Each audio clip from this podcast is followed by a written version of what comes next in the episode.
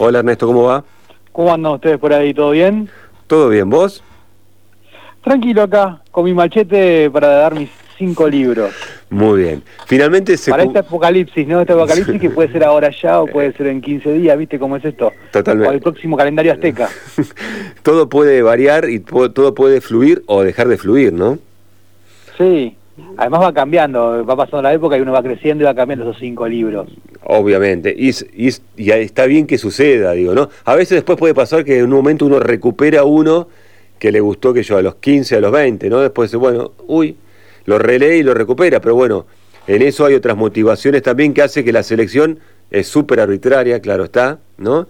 Y bueno, uno va eligiendo de acuerdo a los gustos momentáneos o algo que lo interpela. Pero bueno, vi que es variadito la selección que has elegido, Ernesto, así que bueno, comencemos eh, a ordenar los libros en la biblioteca de las 2.1 bueno, el primero del que vamos a hablar, ¿cuál es de los que elegiste? El primero que vamos a hablar es Ocho historias de Tokio, que es de Osamu Dazai, que es un, eh, uno de esos escritores de posguerra. Bien. Que antes de la guerra fueron unos, unos muchachos, casi todos fueron muchachos que, o sea, que eran escritores de, digamos, naturaleza. Les gustaba describir el, el, digamos, el campo, las ciudades de Japón, y después de la posguerra se convirtieron en casi eh, cronistas de la decadencia. Bien, eh, pasaron de, digamos, de contemplar la naturaleza a tener otra mirada, si se quiere, de eso que dejó la guerra, ¿no? Sí, esa mirada de destrucción, de decadencia, ese pase que, tuvo eh, su país, digamos, desde eh, lo que era una era feudal, porque ellos hasta, hasta 1900 eran casi, casi estaban en la Edad Media. Mm. Se agarra la guerra y después son industriales, industriales y después industriales. Y ese paso de, de perder las tradiciones, del cambio todo de golpe de la posguerra, ya con una intervención norteamericana sobre su país, claro. Totalmente. Y además lo que tuvo Samu, que tampoco vivió mucho después de la posguerra, ¿no? No tuvo una sobrevida... No, porque, pertenece a un, grupete. Eh, yo lo llamo, hay un, hay un grupo de escritores japoneses que se remonta hasta ahora, que son tipos muy talentosos, pero que terminan eh, eh, su, vida por el suicidio. Sí. Eh, viven, como quien diría, viven muy intensamente. Eh, Osamu era casi casi un, dandy, lo que diríamos acá un dandy, o diríamos un, digamos, eh, un, bohemio. Un bombiván. Que no, no terminó la universidad, nada.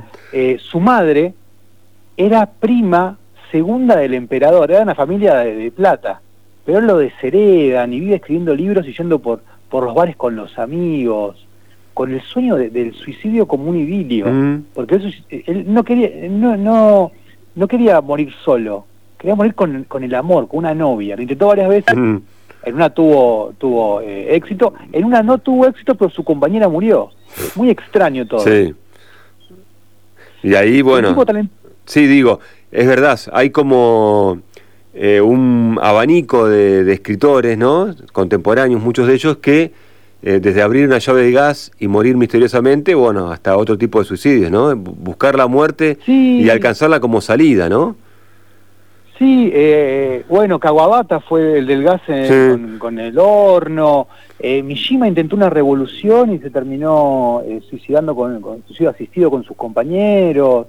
Uh, hay una hay una gran data de esa época, escritores más o menos que son del 30 hasta la actualidad. Mm. que terminan así como quien diría, tipos que eh, participaron por un premio Nobel, nominados, que terminan su vida así, eh, abruptamente. Bien, ¿y qué, qué te seduce, digamos, de estas ocho historias de Tokio? ¿Qué encontraste vos? Ocho, historias de Tokio refleja, eh, hay ocho historias, digamos, de, de, de, Tokio pose, pose, posguerra, mm. Y tiene mucho de eso de de la decadencia, porque mm. este, este hilo de cinco libros eh, tiene bastante de decadencia. Bien, sí. Si uno ve el segundo, ahora después vamos a meternos, no te quiero interrumpir, hay, hay una familia en decadencia, ¿no? Eh, una disputa, si se quiere, de una herencia o un dinero que anda dando vuelta, y bueno, y las mezquindades y la decadencia familiar termina en una investigación policial, ¿no? Sí. En este libro, en, en Noche Historias de Tokio, hay como una pincelada de personajes eh, entre simpáticos y que te dan vergüenza ajena. Hmm. Eh, el segundo cuento eh, es sobre dos tipos que están en un bar, que ven entrar a una chica Y uno de ellos imagina toda una historia de yéndose de vacaciones con ella Hmm. a un lugar, gastando la última plata que le queda, pero más, eh, digamos, una relación idílica, no hay, no hay corporalidad, eh, es todo más simplemente su imaginación de estar acompañado, porque el tipo en realidad está muy solo. Hmm. Son personajes súper chiquitos, pero profundos en todas las historias. Eh, o el, el- el tipo que no tiene laburo, que es ese, ese, ese hombre que se dedicaba a algo antes de la guerra que ahora no existe más. El, el crítico de teatro que no consigue lugar porque ya está eh, venido a menos, porque no entiende el teatro como viene ahora. El teatro norteamericano, el teatro como nosotros somos nosotros occidentales. Ese teatro sobre el no, es más del teatro japonés. Hmm. Entonces está fuera del sistema y su mujer tiene que tra- su mujer que tuvo una buena vida tiene que ir a trabajar de limpiar casas o en un bar. Son todas historias chiquititas, pero que te pintan como un reporte de lo que fue la posguerra. Mm. Sí, te ofrece las pinceladas para entender también qué pasó en esa sociedad, ¿no? Sí, de cómo se fueron eh, eh, transmutando, porque Mm. ves a, a unos que, que estaban en la pobreza absoluta y otros en, en- en la riqueza y, y- y caen, y esa caída es, es brutal, los cambia, los atraviesa. Así que yo lo recomiendo mucho para, para entender. Entré en ese jueguito japonés hace poco tiempo con un montón de autores por el último libro que voy a, voy a recomendar. Bien. Decía, digamos, en esta cuestión de la decadencia familiar, además de la sociedad, aparece, digamos, en una novela clásica, pero no por eso eh, menor, sino es una gran novela de Conan Doyle, y hablamos del sabueso Sí. de los Baskerville, ¿no? Sí, el sabueso de los Baskerville. eh, Conan Doyle tiene esas cuestiones de, de que hay que mirarlo de dos formas. Él eh, tiene una, una gran, eh, un gran trabajo con, digamos, con Sherlock Holmes. Y con novelas históricas. Tiene otra faceta. En el perro de Baskerville se juntan las dos. El perro de Baskerville es su tercer novela con Sherlock Holmes, o sea, ya estaba eh, bien palpado de cómo era el personaje, de cómo tenía que ser. Y en el perro, él toma dos historias reales. Una del folclore, el folclore londinense, eh, que es, la- acá también existe esa leyenda, acá en el norte argentino, es la de ese perro que te persigue Mm. y lo que es espantar y crece y te persigue y no puedes escapar de él. Y toma también la leyenda de un muchacho de la zona de, de Devon, de donde estaba ambientada la, la novela El perro de Baskerville, que eh, era muy malo, muy malo, muy malo, y cuando murió su mujer se le apareció un fantasma que lo perseguía, lo perseguía y se terminó eh, suicidando.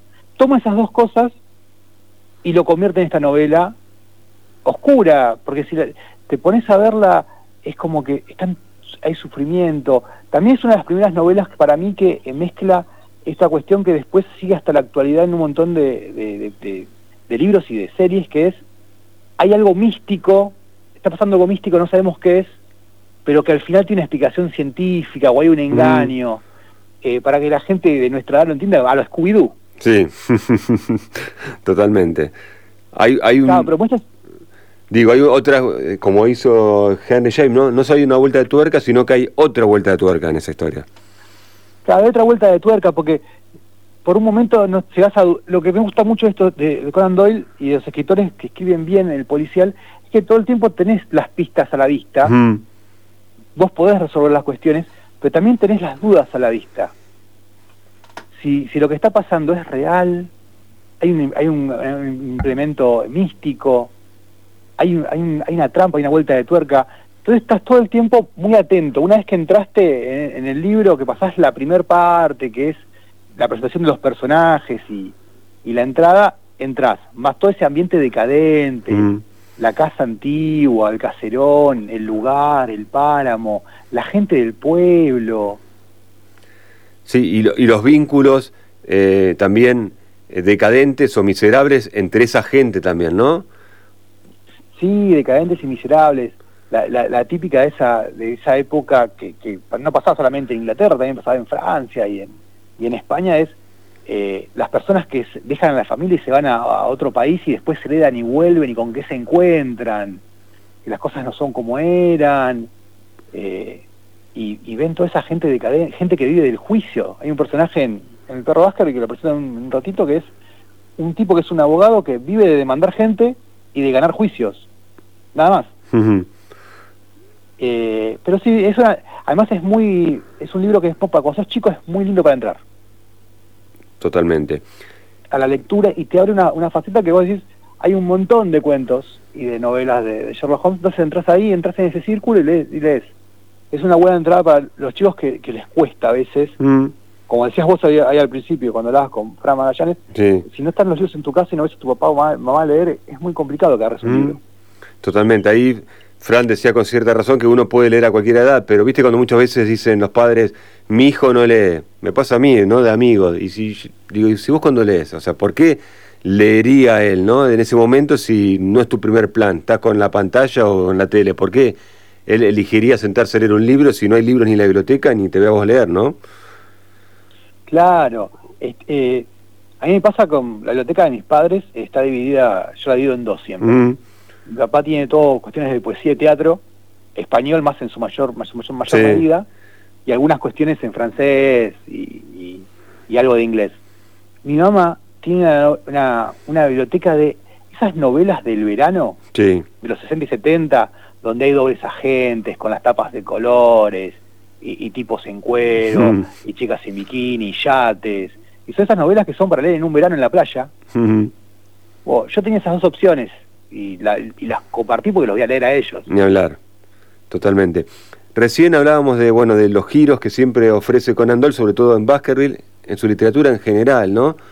Y pensaba, mencioné yo esta cuestión de otra vuelta de tuerca y a Henry, a Henry James, digo, y ahí aparece metido también, ¿no? Como clave para el tercer libro que elegiste. Sí, el tercer libro es un autor que hace varios años lo, encontré, a Guillermo Martínez. Mm. Guillermo Martínez es, es, eh, me gusta el policial, he leído mucho y pues a mí en Argentina me gusta mucho, eh, aparte de Guillermo Martínez, Pablo de Santis. Sí. Pero yo en mi biblioteca no tengo ningún libro de Pablo de Santis, lo leí prestado. y de Guillermo Martínez sí tengo libros.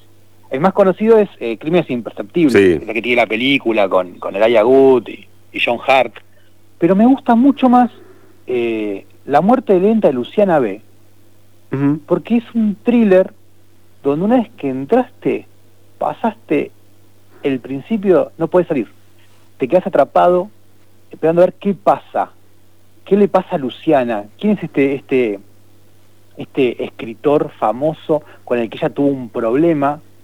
Porque ella era su, digamos, su transcriptora. Ella, Él le dictaba, como a lo Dolina. Dolina es eso de que dicta sus, sus libros. O, la, última etapa de Borges, ¿no? El Borges ciego. El Borges ciego, sí.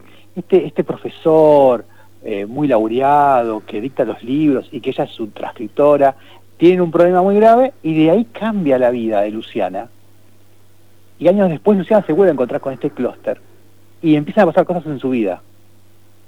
Muertes, muertes eh, que pasan, ya no sabe si son cosas del destino o manipulaciones de este clúster.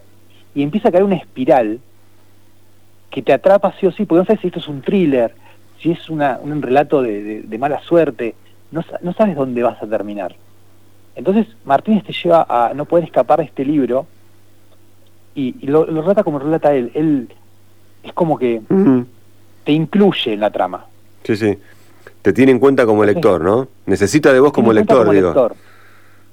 Sí, a diferencia de, de otros escritores de, de piscial, acá no hay eh, pistas.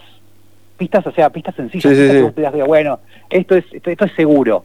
Nada, todo es como esos finales de los libros que, me gustan a mí, que es el lector tiene que decidir qué pasó. O sea, el tipo es malo, el tipo es bueno, la chica estaba bien, estaba mal, esto es un thriller o eso es un relato. El que decide al final sos vos. Totalmente. te dan la chance, esos libros me gustan a mí porque, ese tipo, porque te dan la posibilidad de que vos en una relectura tengas una segunda interpretación. es como una lectura que, es más maleable, no es rígida. Uno a veces cuando lee, no sé, la Ilíada, siempre termina igual. Y, uno, y las cosas pasaron así, así, así, así. En esto vos capaz que, en 10 años lo vas a leer y para vos el, final es otro. Sí, encontraste otra punta del ovillo, ¿no? Otra punta del ovillo, sí. Este es un libro que... Tiene una película también este libro. No es muy conocido, pero tiene una película que lo hicieron con Peretti Bien, no, la vi, la película no la vi. Así que no sé si está a la altura de la novela, no la vi. No, eh, yo soy una persona que descubrí con los años, no sé si, es la vejez que me pone así, que eh, es mucho mejor ver las películas y después leer el libro que leer el libro y después ver la película. Mira, a contrario de lo que dicen muchos, ¿no viste que al principio se decía que al revés, había que hacer el camino al revés? No, ¿sabes por qué lo descubrí ahora? Porque yo veo la película y me interesa, leo el libro y capaz que me gusta mucho más. Bien. Si leo el libro y voy a ver la película después, si falta algo y algo que, me gustaba y no está, me decepciono. Es verdad. Bueno, es, eso de estar a la altura, ¿no? Es verdad. Si el libro después eh, eh. supera la película, está bien. Ahora, el camino inverso por ahí lo hace más difícil, ¿no? El recorrido. Lo hace difícil. Hablabas de maldad. Sí. Sí. No, no, no, te iba a decime así después vamos eh, al paso porque me enganché con otra cosa que vi. Decime. No, eh, te iba a decir que ya eh, Luciana veces esa, esa de la maldad.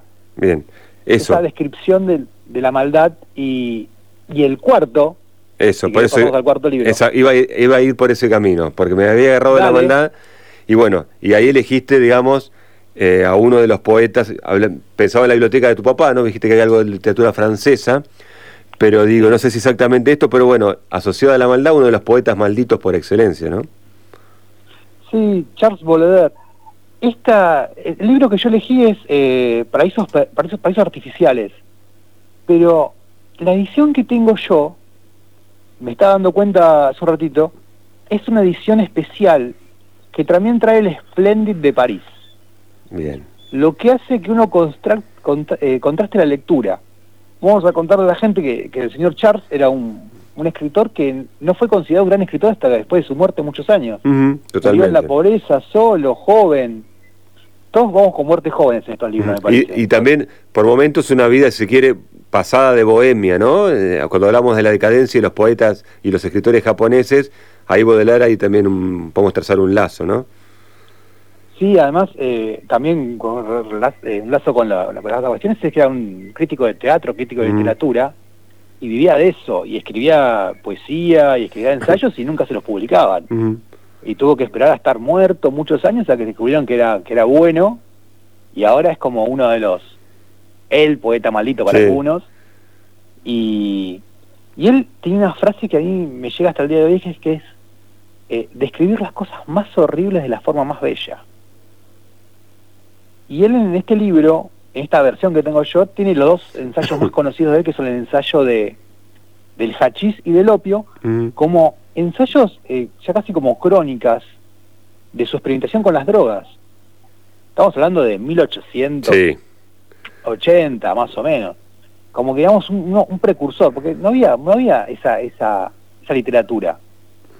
más que sea una cuestión médica, un lo que, lo que dice el científico es una, un paper médico. Mm. Pero él no, él tomó su experiencia, lo que le pasó, eh, primero con el hachís y lo puso en papel, un gran ensayo. Y otro ensayo es el ensayo de sobre el opio, que después hizo con el vino y otras cosas más, en otros libros, pero que el tipo dijo, bueno, hagamos esto y, y veremos qué pasa, ¿no? Y, y no le funcionó y años después ahora la gente lo lee y le, parece maravilloso porque él escribe las sensaciones, cómo fue su viaje, a dónde estuvo, entonces eh, te da ganas de, leerlo. Y el contraste es con el Splendid de París que está en el fondo, que son, son poemas de él, grandes poemas de él que te muestran o una París muy luminosa o una París muy oscura, decadente. Como decía, creo que en uno de los poemas, él cuenta cómo está comiendo en un, en un restaurante y hay luz eléctrica, porque el país fue la primera ciudad con luz eléctrica, y las luces están prendidas en la calle, y él ve la decadencia de la gente durmiendo en la calle, desde ese gran restaurante maravilloso donde lo invitaban a comer cosas ricas por el vidrio, y esa decadencia, esa ese contraste que vivimos hasta ahora en muchos lugares del mundo. Totalmente. Las luces de la ciudad iluminando lo que otros no quieren ver, ¿no? O lo que nadie desea ver. Claro, ese, ese París eh, que contrasta, de, es el París casi antes de la, de la gran muestra industrial mm. del 1900, o sea, están abriendo las calles grandes, están eh, construyendo nuevos edificios, eh, está, está cambiando, está mutando la ciudad y él, él es como una especie de, cronista de eso, pero mostrando lo más feo con un lenguaje muy bello. Entonces, esa cuestión que tenía él, que después se como una característica de la cual la gente le encanta, eh, el poeta maldito se terminó transformando en un cronista de, un cambio de época. Totalmente. Mencionabas esta cuestión de eh, cómo refiere, o por lo menos cómo trata con, de las drogas, habla de las drogas, y también dijiste alrededor del año 1880, y si nos remitimos casi a esa época, eh, también tenemos a Conan Doyle y Sherlock Holmes también, ¿sí? con su adicción a la cocaína, eh, casi la misma época, tampoco tan frecuente ¿no? en la literatura y sobre todo un personaje que termina siendo un personaje emblemático.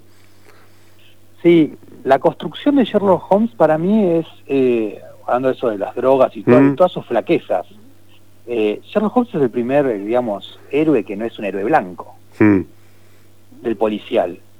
Eh, después el, el, noir y, los, y, los 1900 y los, y los, los pulp del 20 sí. dan esos policías oscuros, separados, jugadores, eh, alcohólicos, al estilo del maltés. Sí. Pero lo que tiene Sherlock es eso, es que es un tipo, de, además es un tipo muy inteligente, pero, no es una inteligencia total. Sherlock Holmes podía ver eh, la Tierra en, en, una huella y saber de dónde más o menos era la, la, la región. Pero si le preguntaba si la Tierra giraba alrededor de, de, del Sol, no sabía. Totalmente. Y esas limitaciones.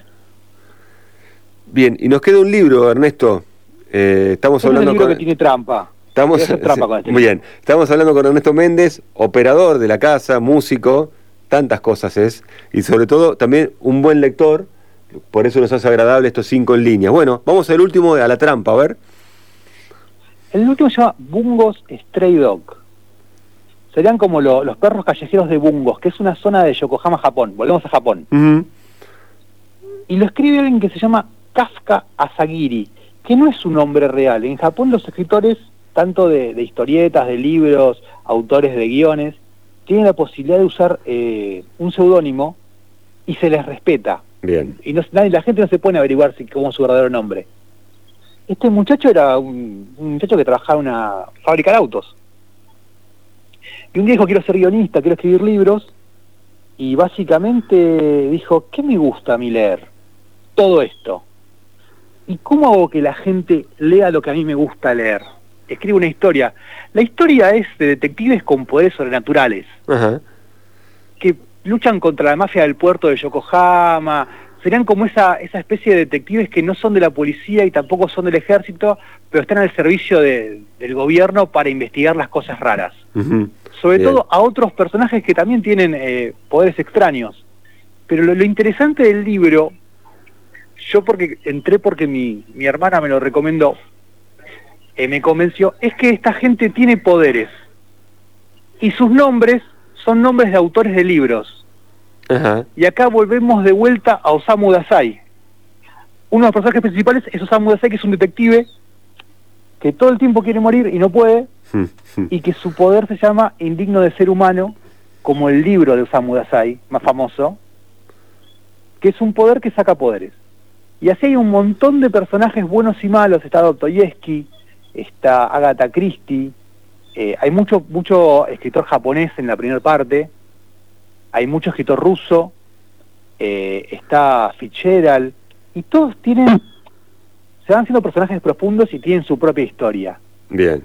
Pero al tener el nombre de un autor y el poder que tiene que ver o con sus personajes del libro o, el, o sobre un libro, llamó un montón de gente a volcarse a leer de vuelta. Les, le funcionó como disparador de otras lecturas, ¿no? De otras historias. Eh, por ejemplo, en unos arcos argumentales, el, el malo es Dostoyevsky y los rusos. Mm. Está Dostoyevsky, está Gogol, está todo, todo. Y el poder de Dostoyevsky es eh, crimen y castigo. que tiene... Eh, ¿Viste el juego del miedo? Sí. Bueno, mm. el, el, crimen y castigo es, el, el Dostoyevsky toca a dos, eh, dos personas. Las dos personas se enferman y la única forma de salvarse es que una de las dos muera. Si ninguna de las dos muere, los dos mueren enfermos. Bien. Eso hizo que cuando saliera el libro, mucha gente se volcara a leer Crimen y Castigo para ver de qué era el libro. Sí, reactivó, eh, reactivó a escritores clásicos que seguramente lo habían eh, interpelado a él, ¿no? Sí, pero también tomó eh, escritores japoneses, muchas escritoras japonesas de libros de poesía también. tomó, bueno, Agatha Christie es un personaje muy secundario que aparece dos o tres veces, pero es una detective británica. Bien. Que tiene un poder que tiene que ver con algo de sus libros. Pero así reactivó un montón de cosas y el tipo logró escribir una historia que le generó una continuidad de novelas ligeras. Allá, viste, son, las novelas juveniles son novelas ligeras, le dicen. Bien. Pero está muy bien escrito y la verdad es que eh, me, me pasó fascinante que el tipo lograra, con una historia bien hecha, hacer que la gente vuelva a leer. Que en definitiva, lo que hablamos también más temprano eh, con Fran, por lo menos para nosotros, sería un objetivo más que saludable, ¿no? Es un, es un lindo refugio. Totalmente. Eh, no sé cómo, yo te digo cómo leo yo, yo muchas veces leo eh, cuando puedo, tomando un mate y escuchando música, y es como ese refugio, ese es como, es como esa, es como una carpita, un iglú donde estoy encerrado y pueden pasar cosas alrededor, pero pasan. Sí. Un lugar de descanso y reposo necesario, ¿no? Para la cabeza. Sí, pasa en estos tiempos de estrés mm, eh, que nos a todos lados. La inmediatez de todo, ¿no? Mm, sí, sí. Dejar un poco las pantallas también, ¿no? Y las pantallas son eh, llaman demasiado. Mm. Eh, yo creo que los libros ahora son más coloridos por eso. Viste que antes los libros eran todos tapas azules, tapas grises, tapas negras, algún dibujo medio renacentista en la tapa, los clásicos. Ahora son todos libros con colores fluo. Sí buscan eh, llamarte la atención o captarte, seducirte por ese lado, por lo menos para arrancar, ¿no? Sí, para arrancar. Eh, no sé si te acordás, pero antes las sinopsis de los libros atrás eran súper chiquitas. Ahora no sé si son más grandes, con letra grande, para que la quieras leer y te lleves el libro. Sí, que Eso no te, me gusta. Que no te cueste leerla, digamos, ¿no? Que no te cueste leerla. Totalmente. Totalmente. Bueno, Ernesto, eh, finalmente cumplimos. Nos reencontramos eh, hablando de libros. sobre el final, sobre el final, pero bueno, eh, se cumplió y fue, fue un gusto poder charlar de esto que hablamos muchas veces cuando nos cruzamos fuera de, aire o fuera del espacio de, de radio, que nos colgamos a hablar un poco de literatura y de libros. Bueno, lo pudimos hacer también al aire. Sí, eh, sí, fue, a mí fue un gusto también, es un gusto compartir lo que uno le gusta, ¿no? Entonces ese compartir, ya no somos nosotros dos, hay nosotros dos y un montón de gente que nos está escuchando, y que capaz que alguien compra el libro y lo lee en este verano y yo soy feliz. Totalmente, ahora totalmente de vuelta, absolutamente de acuerdo, y bueno, te agradecemos Ernesto eh, el contacto y bueno, eh, muchas gracias por todo. Nos vemos pronto, un abrazo para todos los que están ahí. Abrazo.